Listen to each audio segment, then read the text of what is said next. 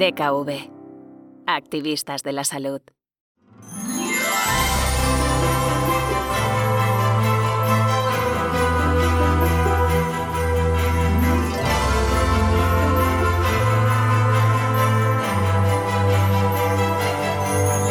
Voces activistas.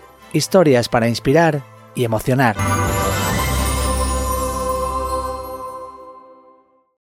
Una vez, en uno de los mejores días del año, la víspera de Navidad, el viejo señor Screech se hallaba trabajando en su despacho. Hacía un tiempo frío, crudísimo y nebuloso, y podía oír a la gente que pasaba jadeando arriba y abajo, golpeándose el pecho con las manos y pateando sobre las piedras del pavimento para entrar en calor. ¿Que por qué lo sé? Porque yo estaba allí. El señor Screech no podía verme, pero estaba allí, de pie en su despacho, paseándome por encima de su modesta alfombra, mirando a través de los cristales aislantes que impedían que su modesto sistema de calefacción malgastara ni un grado de temperatura. Estaba allí mirando sus cuadros, las fotos inexistentes de su familia y los viejos libros en su estantería. Los miraba, aunque no los veía. Al menos no como los ves tú, porque yo no puedo ver. Según tu forma de ver, se me podría considerar discapacitado, porque no dispongo de visión, pero de donde vengo eso no importa. No puedo ver, pero puedo mirar mirar en el fondo de las personas y conocer más sobre ellos que ellos mismos.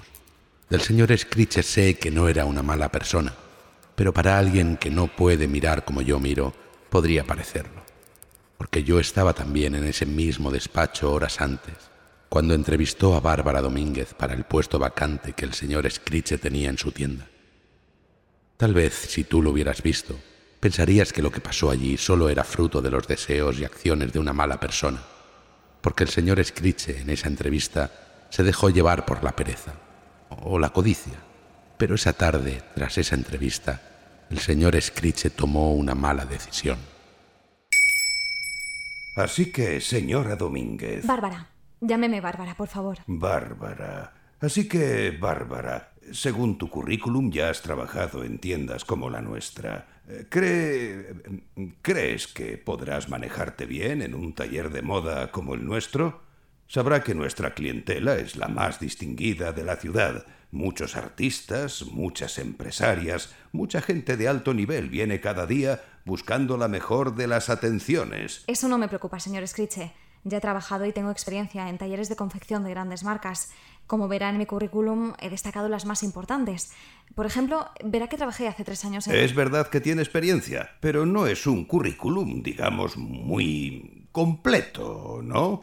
Entiendo que estos trabajos fueron antes de... Eh, antes de su accidente, ¿no es así? ¿Mi accidente? No he podido evitar darme cuenta que usted necesita una silla de ruedas para moverse no es que esté recalcando lo obvio, pero a la vista está que... Tengo una discapacidad, pero no sufrí ningún accidente. Mi problema de movilidad se debe a un problema de nacimiento. Toda mi vida he necesitado la silla, sí, pero no he tenido problemas con ella a la hora de trabajar en los lugares que le indico en mi currículum. Pues lo que yo veo, señora eh, eh, Bárbara, lo que yo veo no solo es un currículum con eh, algunas referencias, lo que yo veo es que tengo un almacén en la parte de atrás, al que para acceder hay que subir varios escalones, y veo unos pasillos demasiado estrechos como para que se pueda usted desplazar con rapidez, y veo una caja registradora a una altura a la que tal vez no alcance. En mis anteriores trabajos pudieron adaptar todas esas cosas. Una pequeña rampa no cuesta nada, y seguro que el almacén no es tan inaccesible como... Pero ¿sabe lo que veo, Bárbara? Veo gastos. Veo que para pagarle a usted un sueldo acorde a lo que merece, eh, tendría que hacer varias reformas en mi tienda. Y veo que mis clientes no merecen que les suba el precio de las prendas que compran. Veo que mi tienda, lamentablemente, no está preparada para alguien como usted. Esto es lo que vi. Vi a Bárbara Domínguez yéndose a casa triste con un no como respuesta a su solicitud de empleo. Uno más. La víspera de Navidad no llegaba en el mejor momento a la casa de esta joven en silla de ruedas. Tampoco llegaba la Navidad, ni bien ni mal, a la casa del señor Escriche, que horas más tarde se disponía a acostarse como si fuera un día más, como si no fuera Nochebuena y como si no le hubiera negado una oportunidad a alguien con capacidades más que demostradas para trabajar en su negocio. ¡Feliz Navidad! Buenas Pascuas te dé Dios. ¿Qué es la Pascua de Navidad sino la época en que hay que pagar cuentas no teniendo dinero, en que te ves un año más viejo y ni una hora más rico? La época en que hecho el balance de las cuentas ves que los artículos vendidos no te han dejado la menor ganancia después de una docena de meses desaparecidos. Por pensamientos como este, y por acciones como la que presencié horas atrás en su despacho, no tuve más remedio que hacerle una visita al pobre señor Scritche. Pobre. Sí, eso he dicho, porque podía ser rico en bienes, pero finalmente era pobre en sus pensamientos. De alguna manera, se podría decir que el que tenía una discapacidad era él. Visité al señor Scritche, como decía, aunque al principio, como tú, no podía verme. Por eso le tuve que hacer alguna señal.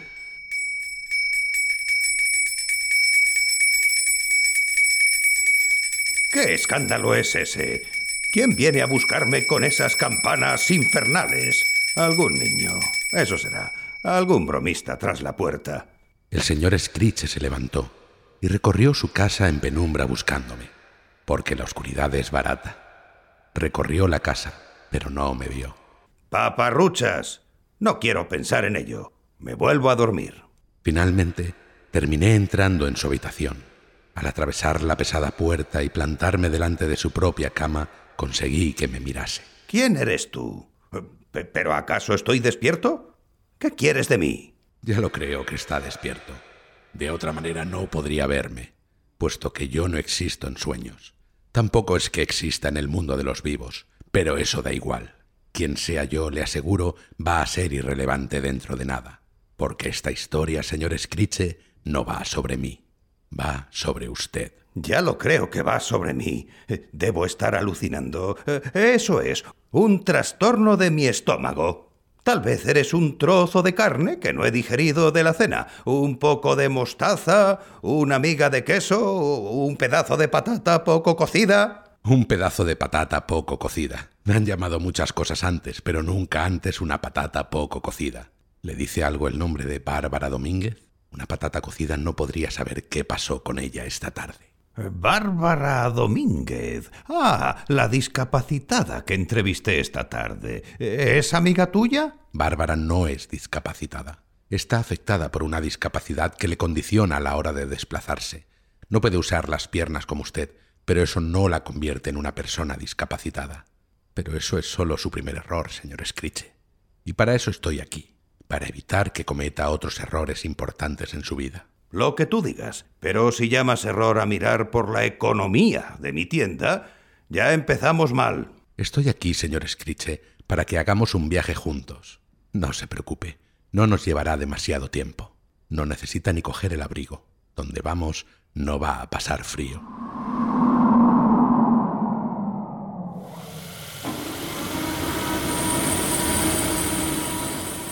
¿Esto qué es? ¿Dónde me has traído?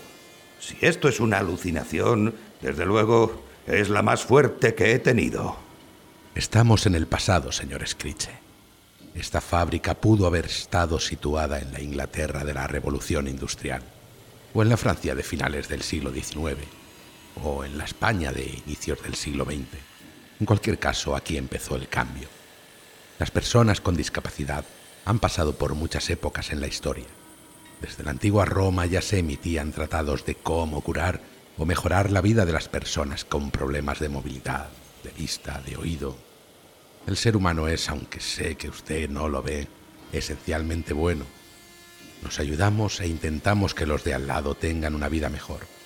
Pero con la llegada de la industria pasaron varias cosas. No me digas más. Seguro que no contrataban a gente en silla de ruedas. Con la llegada de la industria, por un lado, se incrementó el número de personas con problemas de movilidad, con amputaciones o con heridas provocadas por accidentes laborales. Pero por otro lado, no iba usted desencaminado, se empezó a poner de relieve que las personas con algún tipo de discapacidad lo iban a tener más difícil. Nadie quería contratar a alguien a quien le faltaba un brazo, no veía bien o tenía problemas para comunicarse con sus compañeros. Podríamos decir que ahí comenzó la discriminación laboral de las personas con discapacidad. ¿Discriminación? Solo porque preferimos que quien trabaja para nosotros pueda hacer su trabajo de manera normal. Óyeme, fantasma del pasado, o, o quien quiera que seas. A mí no me ofendes así tan gratuitamente. No acepto que se me acuse de discriminar a nadie. Yo no discrimino. Solo defiendo lo mejor para mi negocio. Si crees que no me preocupa la gente con discapacidad, estás muy equivocado. No dudo eso último, señor Scritche. Pero lamentablemente, con pensamientos así, la integración laboral de las personas con discapacidad no se consigue. Afortunadamente, como le decía, el ser humano es muy bueno. Desde la revolución industrial estamos dejando fuera a personas con discapacidad, pero también desde entonces hemos avanzado mucho. ¿Sabe qué otra cosa ha causado muchas discapacidades a lo largo de la historia?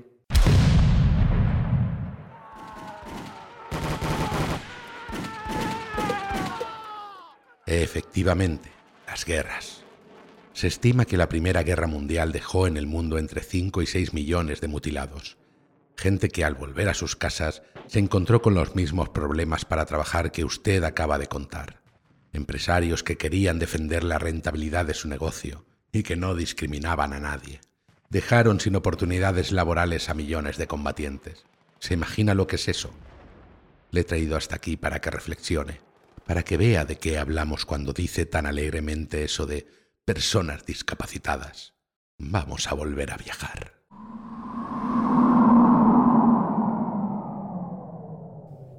Pero ahora no veo nada. ¿Me has quitado la vista para que me sienta como una persona ciega?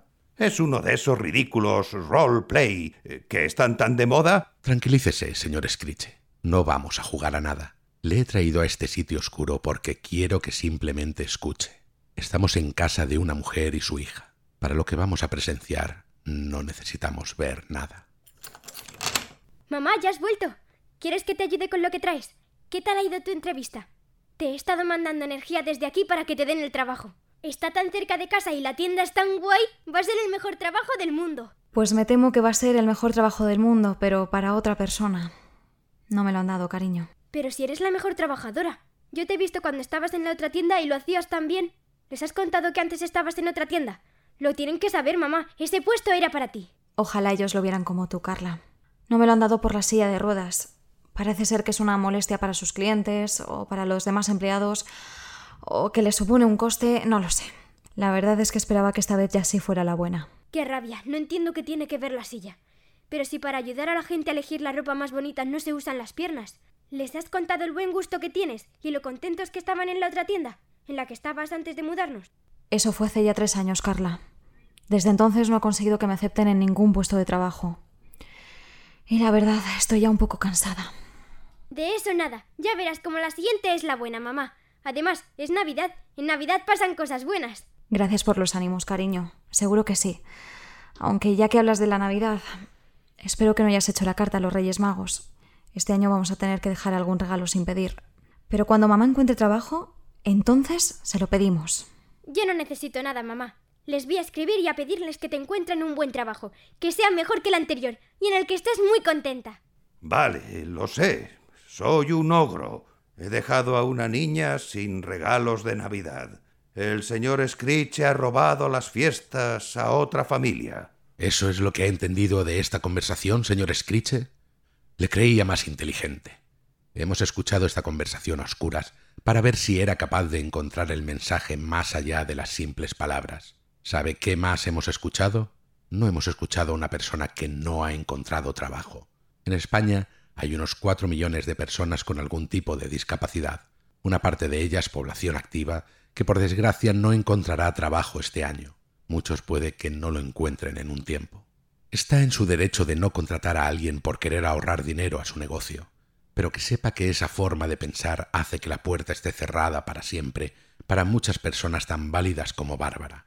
No le ha robado la Navidad a una familia, señor Scritche, pero está contribuyendo a que no exista la igualdad de oportunidades, a que haya gente que simplemente por ir en silla de ruedas no ver bien, tener enfermedades crónicas o por haber tenido algún problema al nacer, se tenga que esforzar más del doble para conseguir lo mismo que otros. Esa es la injusticia que quiero que vea, señor Scritche. Pues claro, dicho así, no lo había visto de esa manera y, y, hay más de un millón de personas como Bárbara. No lo había pensado. Pues aún hay un sitio más que quiero que vea, a ver si este también le hace pensar.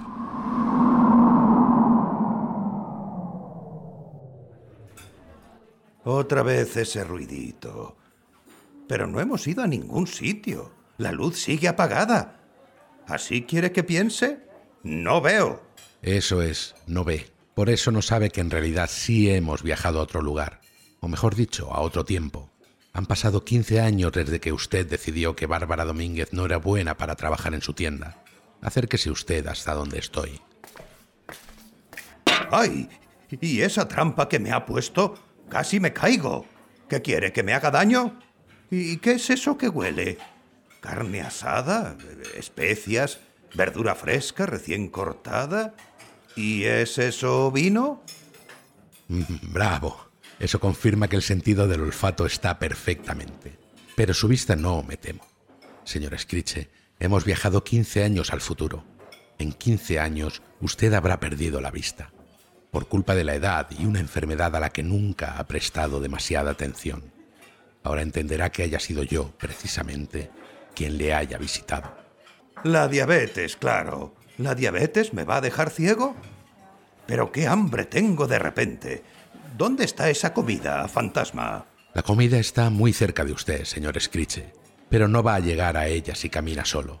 Lo que oye es la comida de Navidad de la residencia donde usted vive ahora.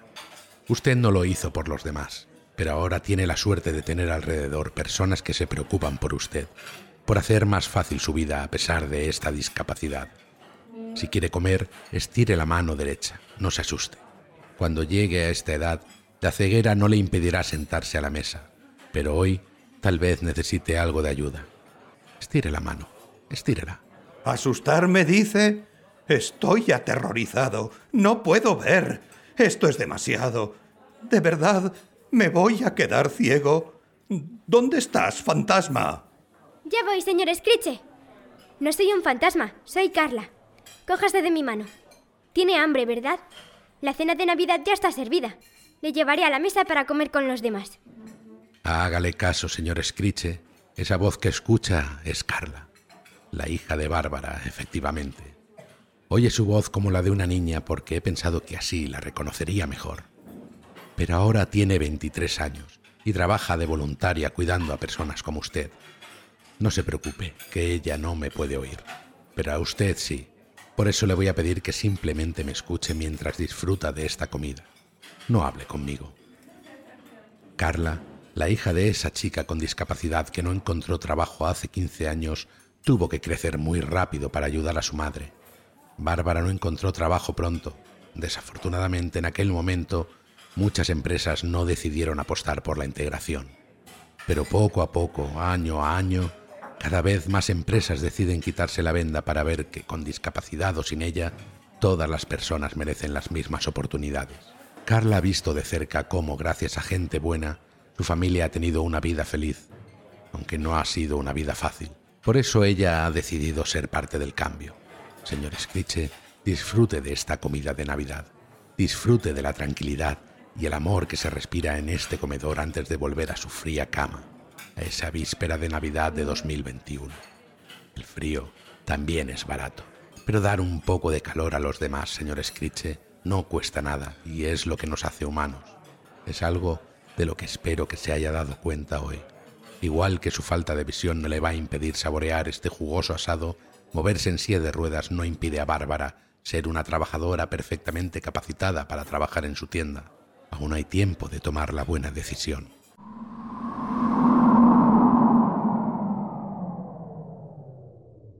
Y a ti, querida oyente, a ti, querido oyente, no sabremos cómo reaccionó el señor Scritche, pero espero que este cuento que acabamos de escuchar pueda acabar como acaba el cuento de Navidad original, el de Dickens en el que nos hemos basado para esta historia. Permíteme que te lea uno de sus últimos párrafos. Se hizo tan buen amigo, tan buen amo, tan buen hombre, como el que más podía serlo en la vieja ciudad o en cualquier otro punto. Algunas personas se rieron de esta transformación, pero él no se preocupó de ello, porque sabía perfectamente que en este mundo no ha sucedido nada bueno que al principio no haya causado la risa de ciertas gentes. Puesto que tal clase de personas han de ser ciegas necesariamente, vale más que su enfermedad se manifieste por las muecas que hacen a fuerza de reír que no de otra manera menos agradable. Él también se reía, y en esto consistía toda su venganza. Con los espíritus no tuvo más trato, pero sí mucho con los hombres. Cuidaba de sus amigos y de su familia, y durante el año no hacía más que disponerse para celebrar la Navidad, en lo que nadie le ganaba. Todo el mundo le hacía esta justicia. Hagamos que digan lo mismo de vosotros y de mí, de todos nosotros.